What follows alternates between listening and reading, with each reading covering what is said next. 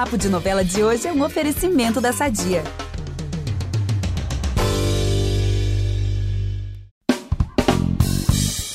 Convidados de milhões, um novo nome, novos formatos e muitos episódios inesquecíveis.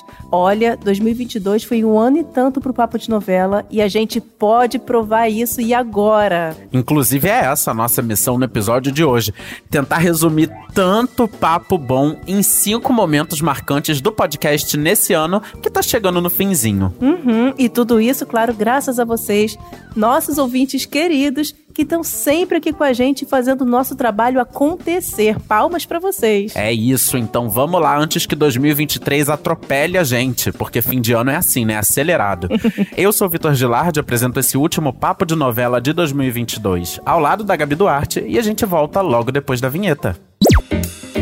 Impressionante como o tempo só te valoriza. Porque eu sou rica! Eu sou rica!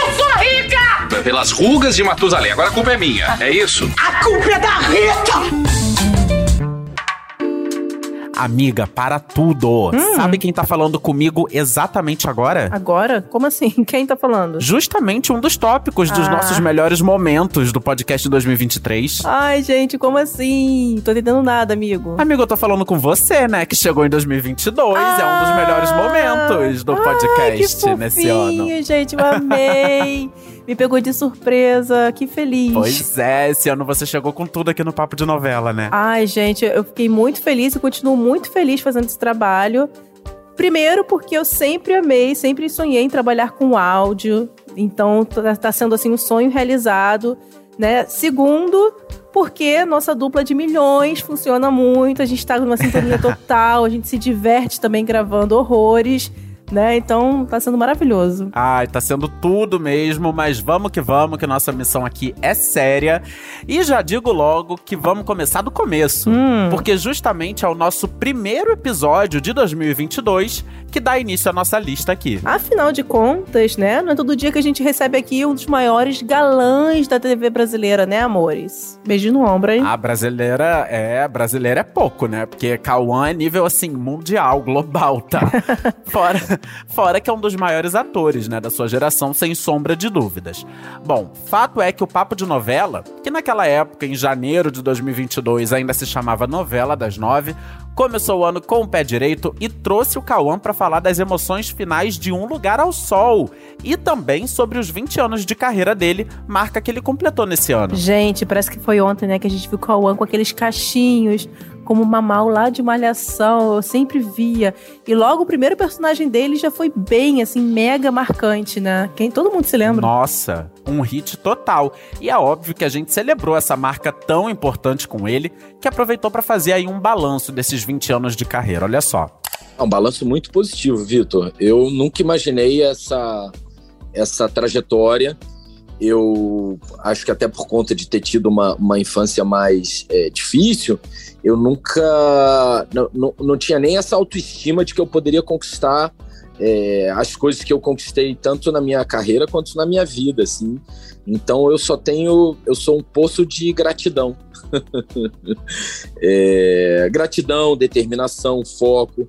Eu sou um cara muito dedicado ao meu trabalho, eu corro atrás, eu, eu acho importante é, a gente ressignificar os sonhos e, e construir novos sonhos e novos, novos desejos. Então, o balanço que eu faço é de pura gratidão e, e, e de muito orgulho da, da, dessa trajetória, né? É, mesmo com os tropeços, é, graças a Deus a, a- eu subi mais a escada do que desci. Então, eu agradeço mesmo. Ai, que tudo, gente. Que venham assim mais 20 anos e depois mais 20, mais 20, porque nunca é demais ter Cauã na TV, gente. Quanto mais Cauã, melhor, né? E parando pra pensar, é bem legal que ele tenha assim completado esses 20 anos de carreira é, protagonizando uma novela assim tão emblemática quanto Um Lugar ao Sol. A gente amava, né? A gente sempre falava aqui o quanto que a Tudo gente era vida, fã. gente. E foi um trabalho incrível dele. Ele interpretou gêmeos e na maior parte da novela ele fez um assim, se passando pelo outro, né? Um desafio e tanto. Enfim, resumindo, foi uma entrega fantástica, realmente, eu amei. Olha, eu não vou nem me estender nesse tópico aqui, porque vocês sabem como Um Lugar ao Sol é um amor na minha vida, assim. Uhum. E de fato, o Cauã foi gigante, entregou tudo, serviu tudo. Agora, pena que o próprio Cauã não viu essa beleza de trabalho que ele entregou. Porque nesse mesmo papo, gente, o Cauã disse que simplesmente não se vê em cena de jeito nenhum. Gente, a gente não conseguiu, assim, engolir essa revelação até agora. e tem mais. Ele tomou essa decisão na época de Avenida Brasil. Olha como tem tempo, né? Olha isso. Desde então já são 10 anos em que ele só se vê em cena se for assim por acaso. Tipo, quando ele tá no restaurante ou no consultório médico e passa ali do nada uma cena dele. Ele é obrigado a ver. Ou quando ele tá envolvido realmente com a produção da obra. No caso, né, do cinema. Pois é, mas a explicação que ele deu pra ter tomado essa decisão é bem tocante, repercutiu muito na imprensa. Vamos relembrar aqui. Eu não costumo ter essa necessidade, assim. Eu, eu, eu raramente sinto saudade de um personagem, assim. Eu, eu quando fecho a. é, quando, quando fecho a caixa, eu realmente fecho Sim. a caixa. Não, a lembrança fica lá no Globoplay, depois vale a pena ver de novo, viva, né? Essa eu não me lembrança. assisto, né? Eu não sei se vocês sabem. Você não se assiste? Não, desde Avenida Brasil eu não assisto o que eu faço. Só se é um filme que eu, que eu produzo, por exemplo, A Viagem de Pedro. Aham. É, é um filme que, como eu sou produtor, eu preciso me assistir. É, o filme com a Tata Werneck, eu também era um dos produtores junto com a Tata, e a gente era obrigado a assistir o filme para chegar num corte final. Mas o material que eu faço em termos de série e, e novela, eu não assisto. Eu não, desde a Avenida Brasil, não assisti nada do que eu fiz. Se eu estiver passando na frente de um televisor e passar uma cena, eu, eu olho e assisto mas eu não paro e, e sento e assisto um capítulo. Então, se você me perguntar o que está acontecendo exatamente agora, nem eu sei.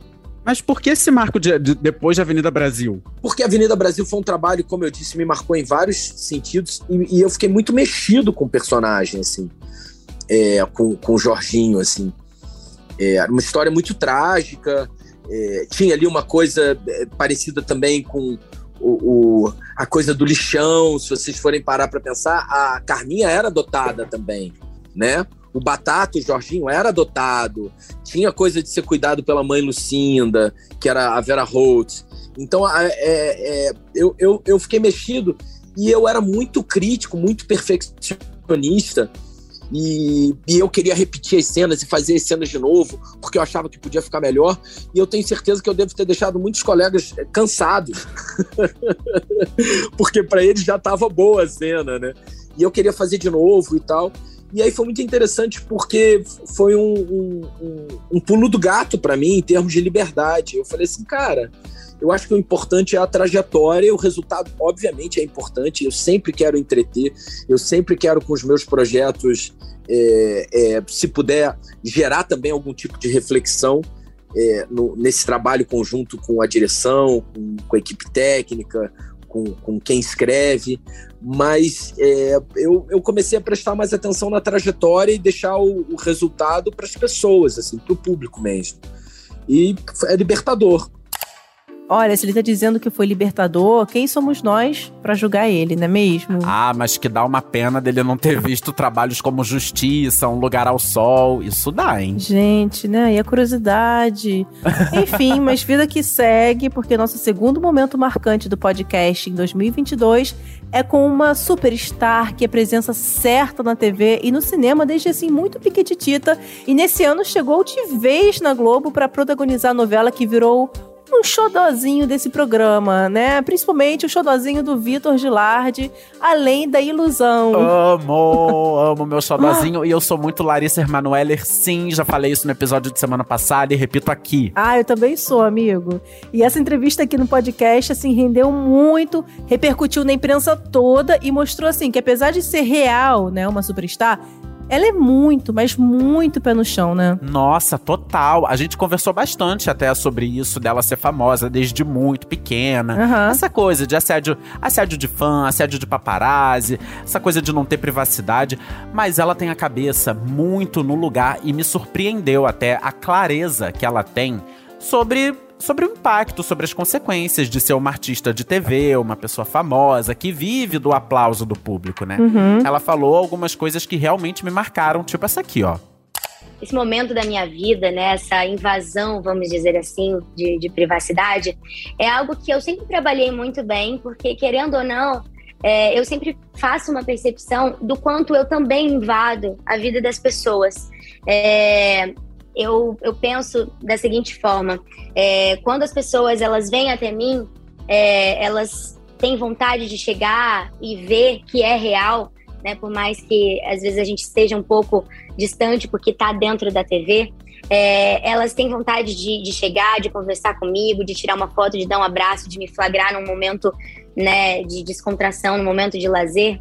É, elas, elas sentem essa necessidade porque eu também invado a casa delas. Porque quando elas estão no momento de lazer delas dentro de casa, jogadas no sofá, elas ligam a TV e eu, sem pedir permissão, entro na casa delas. Então, é, por que, que eu não, não, não saberia lidar com isso, sendo que eu sou uma pessoa, que eu sou humana, que eu tenho né, uh, os meus momentos também de lazer. Às vezes tá, a gente está num dia que não está tão bom, ou às vezes a gente pensa, meu Deus, eu só queria que isso às vezes não tivesse acontecendo, mas é real, eu acolho. Né? Eu, eu tô ali recebendo esse carinho, é tão positivo. As pessoas elas gostam da, da, da pessoa que está por trás desses personagens, que não é só a persona que está ali é, atuando.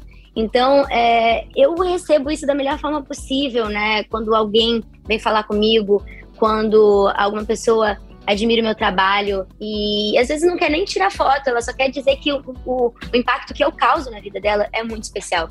E, e esse impacto que vem de volta é muito bacana, sabe? É, se eu não quisesse ser flagrada, se eu não quisesse é, tirar foto, fazer vídeos e, e estar ali, né, é, sendo invadida, é, eu ficaria dentro da minha casa e, e, no meu cantinho, no meu, no meu momento ali dentro da minha, da minha casa, do meu quarto, que é um momento que eu adoro ter também. Mas eu gosto de ser essa menina, eu tenho 21 anos, eu, eu realmente gosto de ir à praia, eu gosto de estar com os meus amigos, é, eu gosto de, de viver e, e, acolher esses momentos maravilhosos que, principalmente, o Rio de Janeiro tem me proporcionado, uma qualidade de vida. É, eu lidei de uma forma inicial um pouco. É, é meio assustadora, assim. Eu falei, uau, toda vez que eu saio tem alguém me flagrando, tem um paparazzi. Uhum. Mas aí eu já virei parceiro do paparazzi, eu já, já aceno, já tiro foto. Eu falo, ó, oh, pega no melhor ângulo, ângulo, pelo amor de Deus, sabe? Porque eu tô aqui, tô vivendo, não vou ficar posando toda hora, tô aqui jogando meu futebol. E é isso, sabe? Tá tudo bem, é, tem um trabalho é, depois que, que vai me consumir e eu tá gastando essa energia, eu sou essa pessoa muito enérgica e sou muito é, frenética, né? Capricórnio, mas eu também tenho o equilíbrio do peixes, então eu sou razão e emoção o tempo todo. Então eu vibro, pulso isso. Eu acho que a melhor forma é poder encarar isso com naturalidade, tranquilidade e, e ser tranquila, assim, para poder entender que tá ali, tô no meu momento, tô sendo registrada e vambora. É isso aí, daqui a pouco eu entro na, no Fotos com você e estão todas as minhas imagens, eu reposto, falo, é isso, ó. Eu tava, tava jogando, mas eu também tô aqui, eu tô oito horas dentro do estúdio, gravando, trabalhando, mas é isso, é, é engraçado às vezes quando eu entro e vejo as, as matérias e tudo que eu fiz no meu dia que muita gente fala Larissa, seu dia tem 24 horas mesmo? Eu falo, tem, mas eu faço virar 72, assim, eu faço muita coisa, realmente eu preciso ser estudada. Muitas das vezes eu converso com os meus amigos, com as pessoas que estão junto comigo. Larissa, como você faz? Eu, é, eu acho que eu preciso ser estudada, nem eu entendo às vezes, mas eu dou conta. Arrasou, gente, que resposta incrível.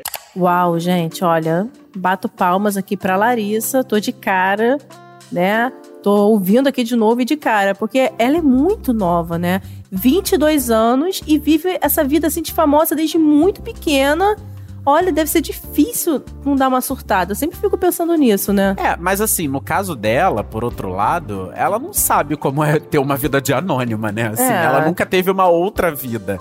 Então ela não tem essa base de comparação. Talvez, não sei, só quando ela tá viajando para fora do país, mas ainda assim, eu, sei lá, tenho minhas dúvidas, porque acho que em qualquer país deve ter algum brasileiro ou até alguém lá de fora uhum. mesmo que reconhece a Larissa Manoela.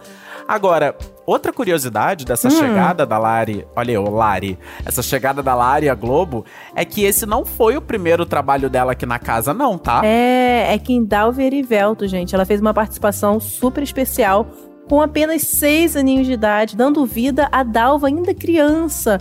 Ou seja, né, dá pra dizer que ela dividiu um papel com ninguém menos, ninguém menos que Adriana Esteves, tá, meu amor? É, babado, viu? Eu fui catar esse momento no Globoplay depois e é uma gracinha, gente. É logo a primeira cena da série.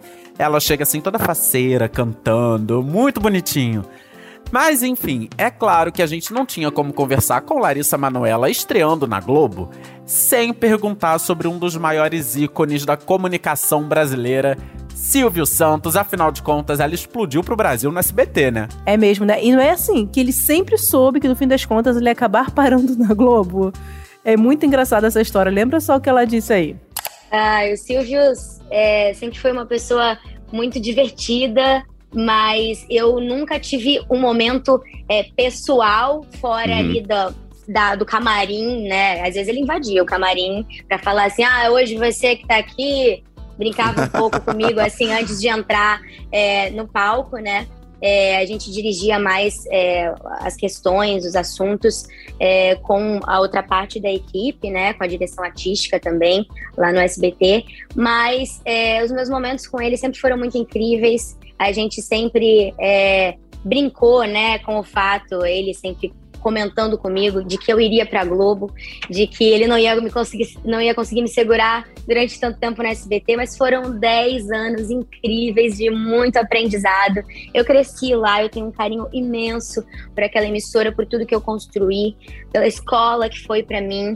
É, as novelas foram muito especiais. A gente conquistou um espaço muito bacana na vida das crianças e eles seguem fazendo isso com muito amor, com muito carinho, dedicando, né, a, a dramaturgia é, a- a- aos adolescentes. Eu fechei um ciclo muito lindo lá dentro, muito especial, para viver essa nova fase da minha vida. E eu tenho certeza que, por mais que eu não, não tenha tido uma despedida oficial com o Silvio, ele tenha ficado feliz é, pelo o caminho que eu tô trilhando. Eu sempre fui é, muito é, ouvida dentro da emissora e eles sempre prezaram pela minha felicidade. Ai, gente, que trajetória linda a Lari tá construindo, né? E deixando uma marca nos lugares que ela vai passando É. e tal, justamente por conta desse profissionalismo dela. Sou muito fã real, tô doido pra saber qual vai ser o próximo passo dela aqui na Globo.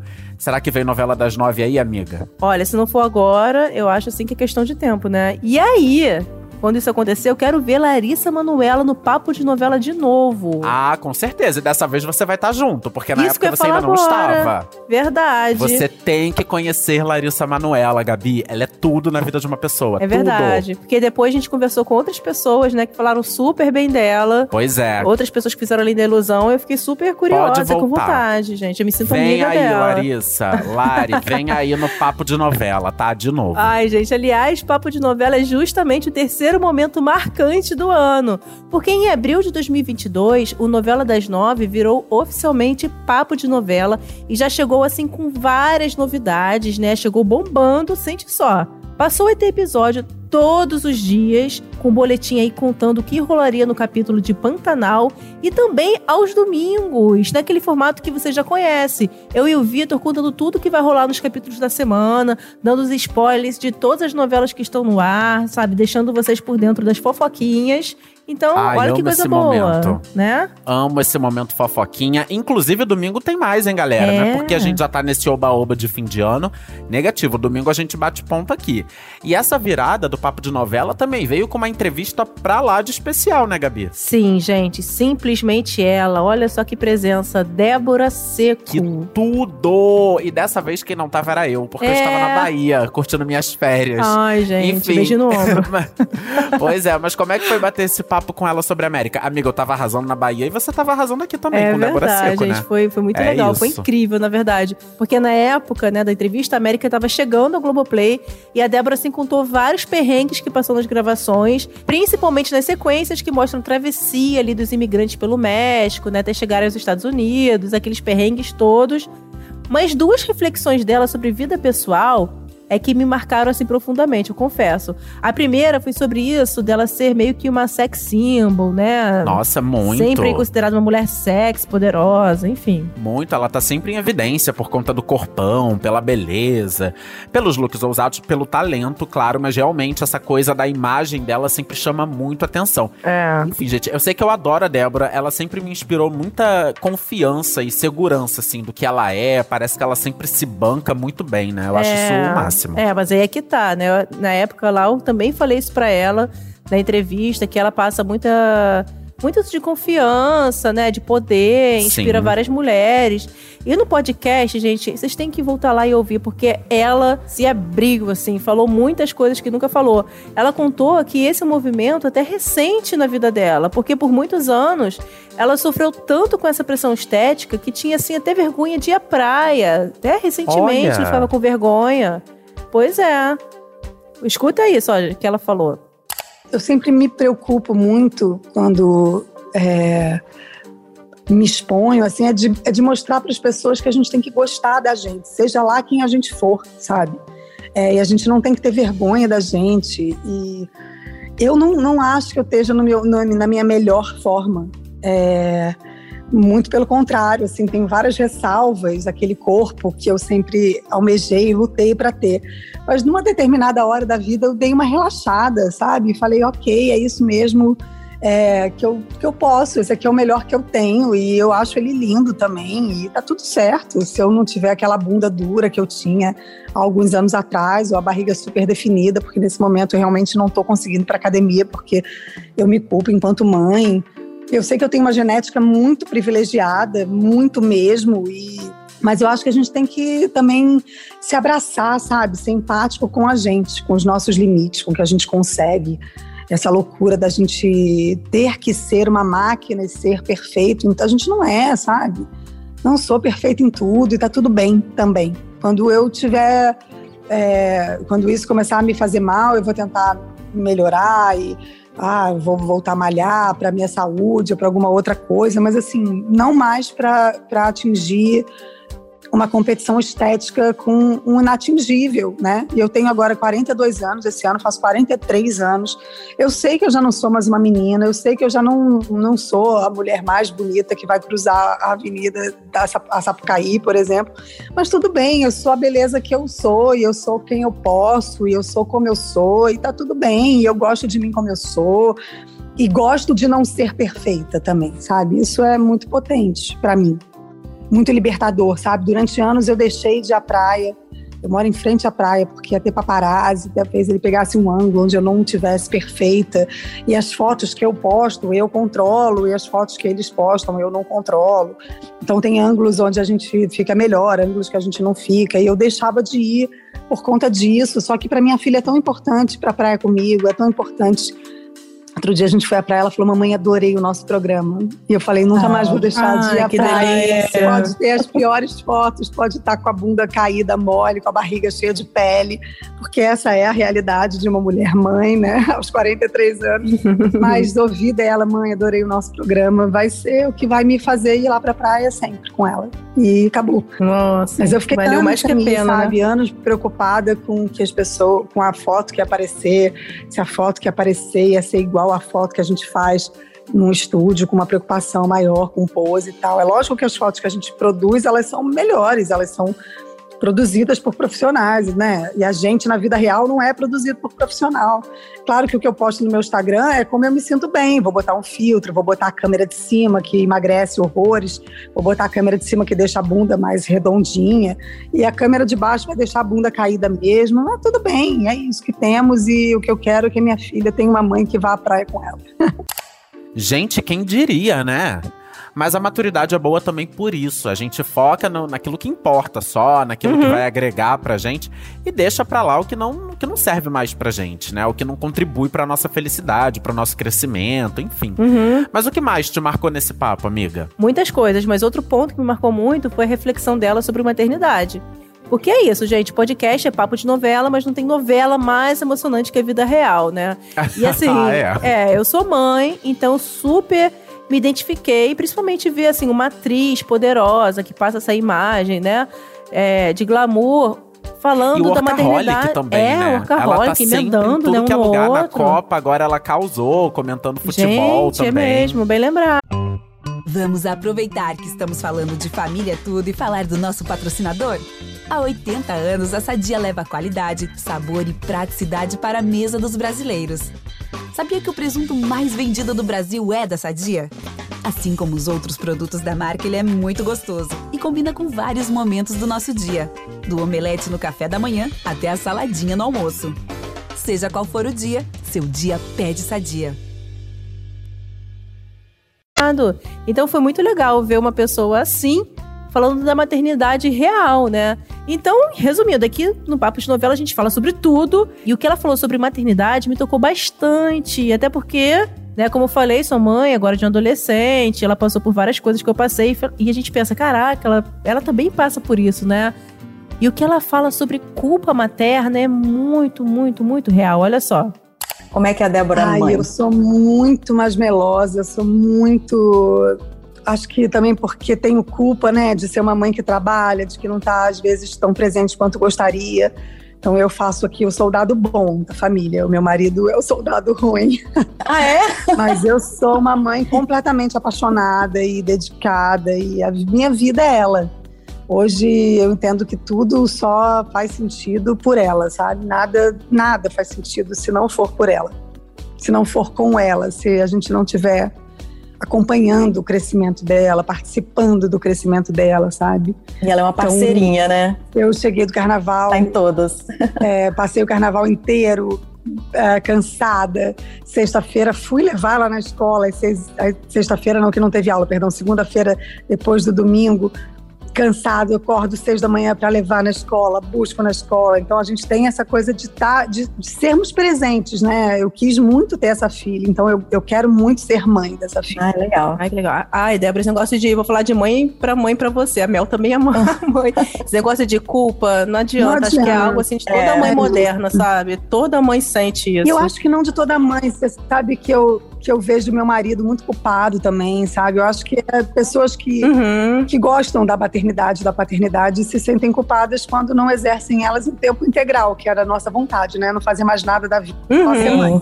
Mas como não é possível, então um pouco tempo que. Mas eu sou aquela. Eu não consigo malhar, porque eu me sinto uma pessoa fútil na academia e longe da minha filha. Então, as poucas vezes que eu tive que malhar, é, nos, desde que a Maria nasceu, eu malhei muito pouco, assim. Todas as vezes foi por exigência de saúde. A última eu tive Covid e tive que fazer um, dois meses, fiz um mês e meio de academia para tive pneumonia para reabilitação de pulmão e tal.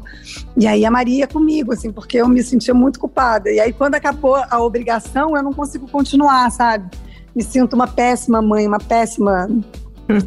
Ai, tô aqui para ficar bonita enquanto a minha filha tá precisando de mim, sabe? E ah, o ser humano que ela vai ser depende muito da mãe que eu sou. Então, isso para mim é, é, muito forte, potente. Eu realmente tento, no tempo que eu posso, né, que eu não preciso estar trabalhando, eu tento ser 100% dela.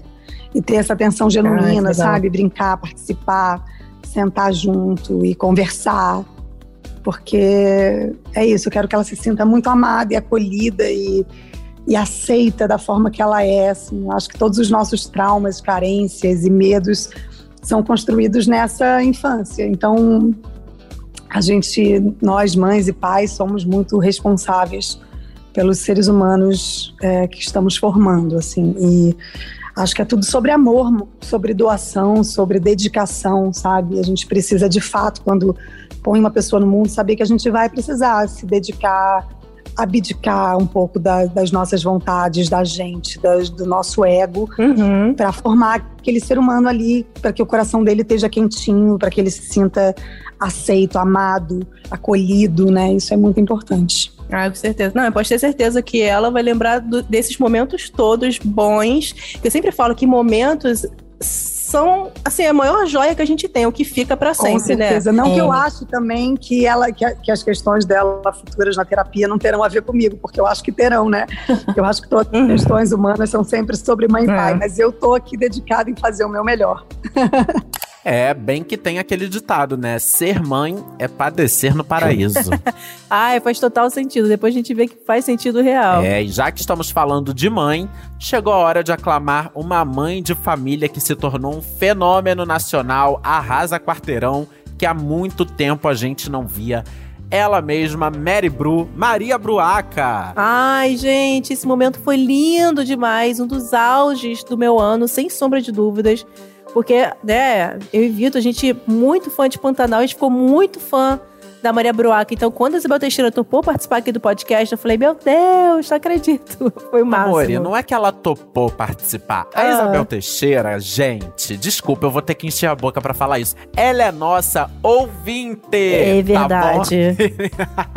Inclusive, um beijo enorme, Bel. Olha eu tirando onda aqui, tá?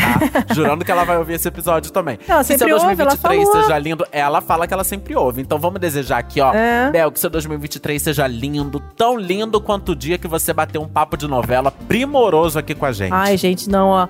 E foi simplesmente o maior episódio do ano, com uma hora e meia, uma hora e meia de Isabel Teixeira dando uma aula sobre teledramaturgia, vida, carreira, arte. Ai, gente, foi tudo. Ah, amiga, é o que a gente falou na semana passada, né? Ela é mesmo um dos grandes acontecimentos de 2022.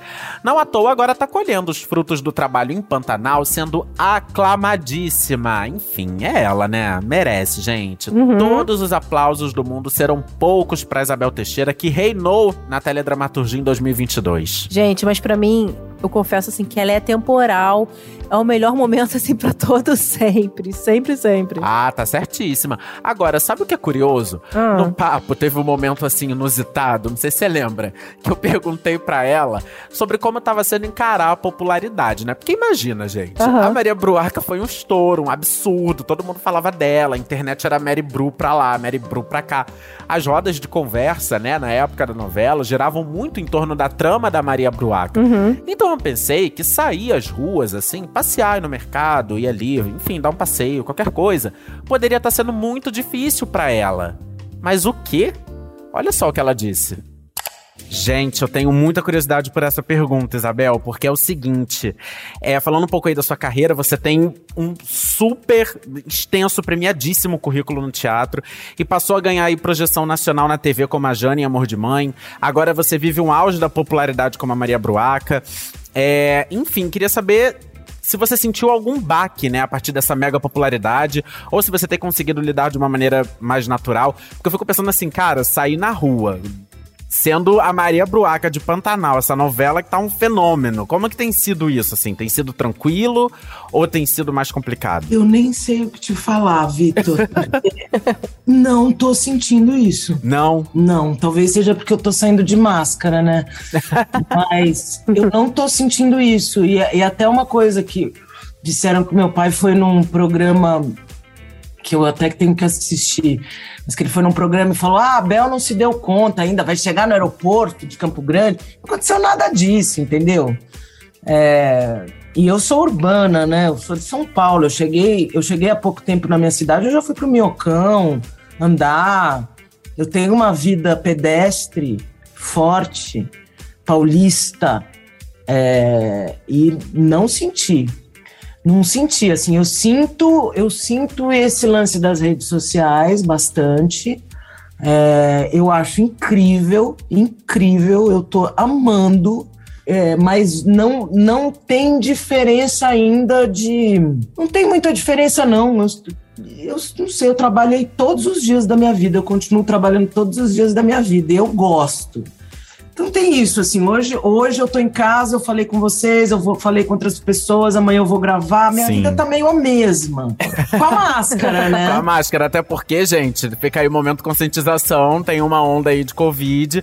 Mas enfim, vamos nos vacinar, vamos nos proteger, Sim, né? Pra, sempre, pra sempre. evitar qualquer contágio de, de Covid. E eu acho também, que, assim, eu acho, aí uma opinião bem minha, assim, mas eu acho que eu sou muito diferente. Então, eu ia comentar isso, porque é o seguinte: é, eu, eu te vi em Amor de Mãe. E aí eu sabia que você ia fazer Pantanal. Uhum. Mas eu admito que eu fiquei assim uns dias pra me ligar que você era você. Uhum. E aí quando eu, eu, gente, mas é claro, Isabel Teixeira, a Jane de Amor de Mãe, agora como Maria Foi assim, e aí eu fiquei imaginando, cara, eu acho que realmente Deve ter muita gente que não, assim, não vai ligar, porque é um trabalho, Isabel, é um trabalho, você tem um trabalho de corpo, como Maria Bruaca, e assim, tudo que você tava comentando também de caracterização, o figurino, e todo, assim, é, é uma personagem muito encaixada dentro daquele universo do Pantanal. Uhum, então, uhum. de fato, é difícil é, é, ver você descolada desse universo e ligar. Caramba, é ela. E amor, eu sou paulista, paulistana da gema, entendeu? É outra pegada. É outra pegada, assim. Eu, eu, eu, eu falo, pô, que legal, né? Porque é outro universo. A Jane também era outro universo. E aquelas roupas, isso tudo. é- Eu tive a sorte de trabalhar com a mesma figurinista nas duas novelas, que é a Marie Ah, Salles. E, e, e é muito louco. A Jane veio pela roupa. A perso... Porque eu fui convidada para uma participação. Quando a Marie me vestiu, eu falei, ah, entendi. E, e, e agora também, a composição da Maria Bruaca tem muito, tem muito dela, né? Inclusive, avental num primeiro momento, escondendo a roupa, depois a roupa aparecendo e depois o, o, o body aparecendo. Isso, isso é Escuro, né, aquela- Isso é uma composição da Marie, entendeu? Que diz muito sobre a personagem, inclusive. Mas eu, eu no cotidiano sou muito diferente. E como eu te disse, eu acho que eu tenho esse dom da invisibilidade, assim, porque a minha, a minha, a minha cidadã Isabel é, é, é bem discreta. É, eu estava andando no Minhocão esse, esse fim de semana falando: se eu quiser ser reconhecida, eu me imponho para um reconhecimento. Eu, eu, eu, eu, eu, eu, eu acredito nisso, sabe? Se eu quiser estar na minha, eu tô na minha, e, e- e é difícil. Gente, eu lembro que eu também fiquei surpresa quando ela falou isso. Mas isso, assim, é muito real mesmo, né? Eu também demorei a assimilar que a Maria Bruaca era a Jane de Amor de Mãe. Que ambas eram Isabel Teixeira, a mesma pessoa. Até porque, é como você falou, né? A caracterização e o trabalho de corpo dela foram sensacionais. Você acaba, assim, descolando mesmo a personagem da atriz. Olha, fantástico. Ai, olha, eu sei que eu seria capaz de fazer um, um episódio inteiro só sobre momentos icônicos desse papo de novela com a Isabel Teixeira. É. Teve aquele momento, né, amiga, das mensagens que algumas fãs, algumas Ai, ouvintes mandaram pra Isabel sim. reagir, contando seus casos, né, de relação abusiva, enfim. Sim, Foi bem algumas bonito. ouvintes ouvi, mandaram pra ela né, seus depoimentos de como a Maria Broca inspira a vida delas e a Isabel super emocionada, né? Foi comovente, né? Foi demais, gente. Foi demais. Se você não ouviu esse papo, vai lá escutar pela primeira vez. Se você já ouviu, sempre vale a pena ouvir Isabel Teixeira de novo, tá? Vai lá no episódio Pantanal com Isabel Teixeira, a Maria Bruaca. E agora vamos que vamos, porque a Xalana precisa seguir, né, amiga? Ai, vamos sim, porque agora a gente vai destacar a participação de outra grande atriz brasileira, que inclusive concorreu ao Emmy, tá, meu amor? Olha, papo de novela prestigiadíssimo. Recebendo só os mais mais da teledramaturgia. É sim, Letícia Colim, gente, que tá entregando Tudo. uma das grandes vilãs dos últimos tempos em todas as em todas as flores, novela assim que tá bombando no Globoplay e chegou ao fim da primeira temporada agora em dezembro e volta com tudo, tá? Pode ficar calmo que ela vai voltar com tudo em 2023. Gente, eu acho que a Vanessa, sério, assim, toda vez que eu vejo um capítulo de Todas as Flores, eu fico estarrecido com o que a Letícia Colim tá fazendo, assim. É realmente impressionante. Eu acho que a Vanessa é a vilã que eu mais amei odiar em 2022. E olha que a gente teve bastante vilões, né? Assim, mas ela realmente é a que eu mais amei odiar. Porque, gente, ela é uma cobra, uma víbora. E tem cada sacada que, assim, vou ter que confessar, é triste falar isso. Mas a gente acaba dando uma risadinha, assim, de canto de boca. Sabe, sabe aquele riso Aham. culpado que você não quer rir? Você não quer rir, mas você acaba rindo. Porque ela tem disso, assim. É. é... Enfim, João Manuel Carneiro brilhando como sempre, né? É. E quando a Letícia Colim veio bater um papo de novela com a gente aqui, ela contou que interpretar uma vilã era, olha só, um sonho de infância. Hum. Então, com certeza, é, as vilãs do João estão no nosso imaginário, né? Bem como também a Nazaré, é, bem como né, as, as, as, as vilãs do Gilberto Braga. É, nós temos um rol da nossa teledramaturgia brasileira de grandes atrizes que fizeram grandes vilãs. Eu sempre gostei da vilã, particularmente, desde criança. Queria pegar o papel da vilã na peça da escola, sabe? E eu lembro que eu me realizei quando eu fiz a bruxa, na montagem da bruxinha que era boa, eu fazia a bruxa malvada.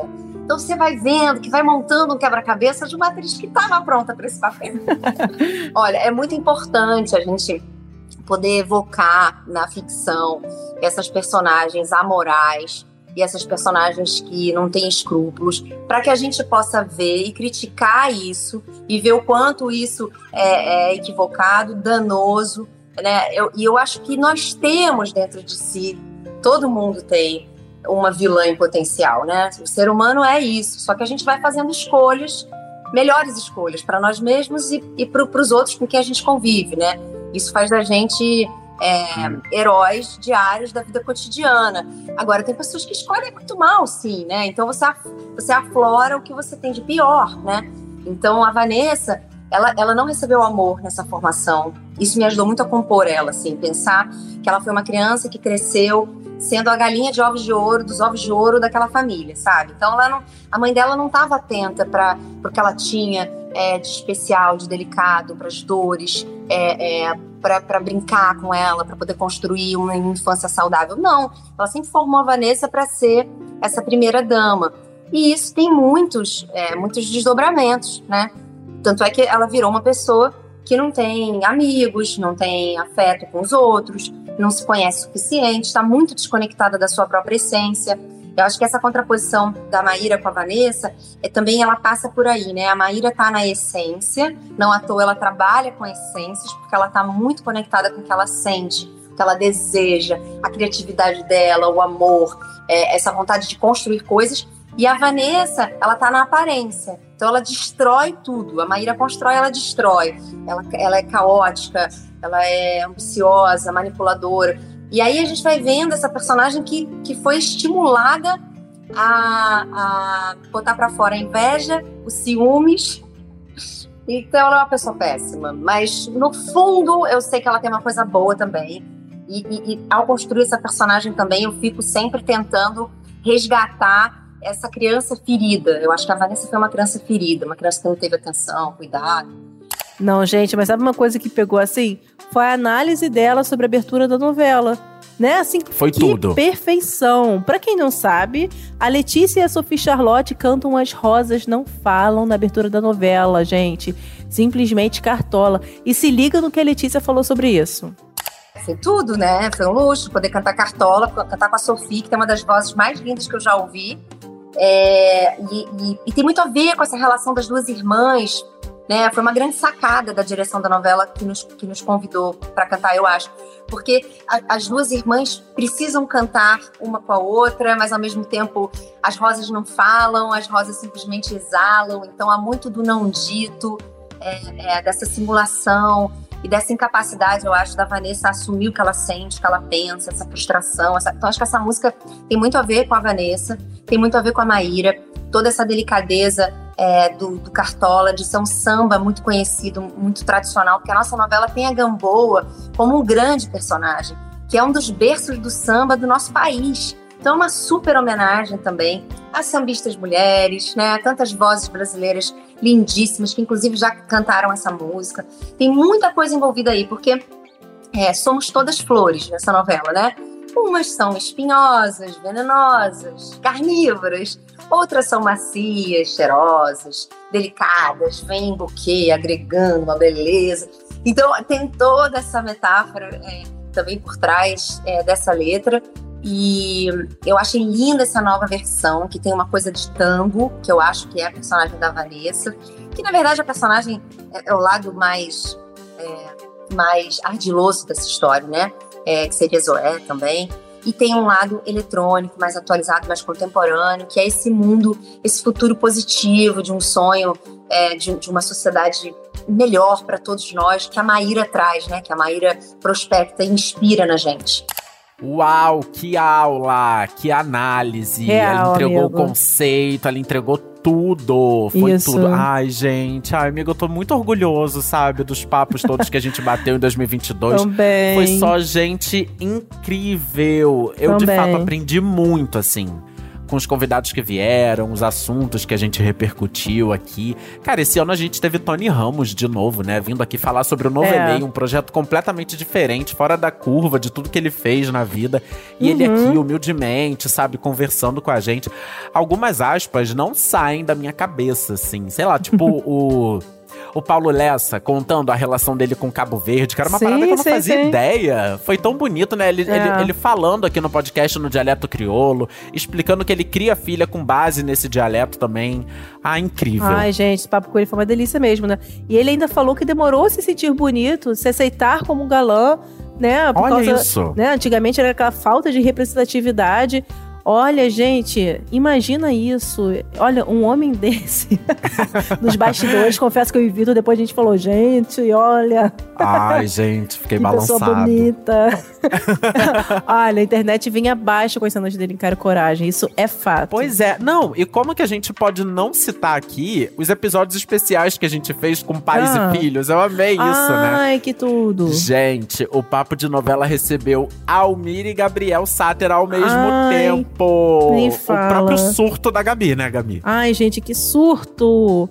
Porque, né, eu já falei aqui 500 mil vezes que eu sou fã do Almir Sater, fã dele mesmo, desde pequenininha.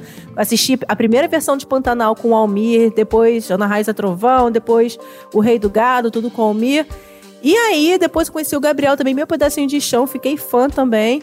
E aí, juntar os dois no mesmo podcast, essas pessoas são duas pessoas simples, são duas pessoas gentis, que têm aquela energia deliciosa. Então, o papo foi como, gente? Foi tudo de bom, né? Não, e simplesmente o Almir, gente, tava lá na fazenda dele, no Pantanal. Ah, é? Deitado na rede, assim, conversando com a gente, sabe? Super à vontade, assim. Foi um papo muito maneiro. Gente, foi muito legal mesmo.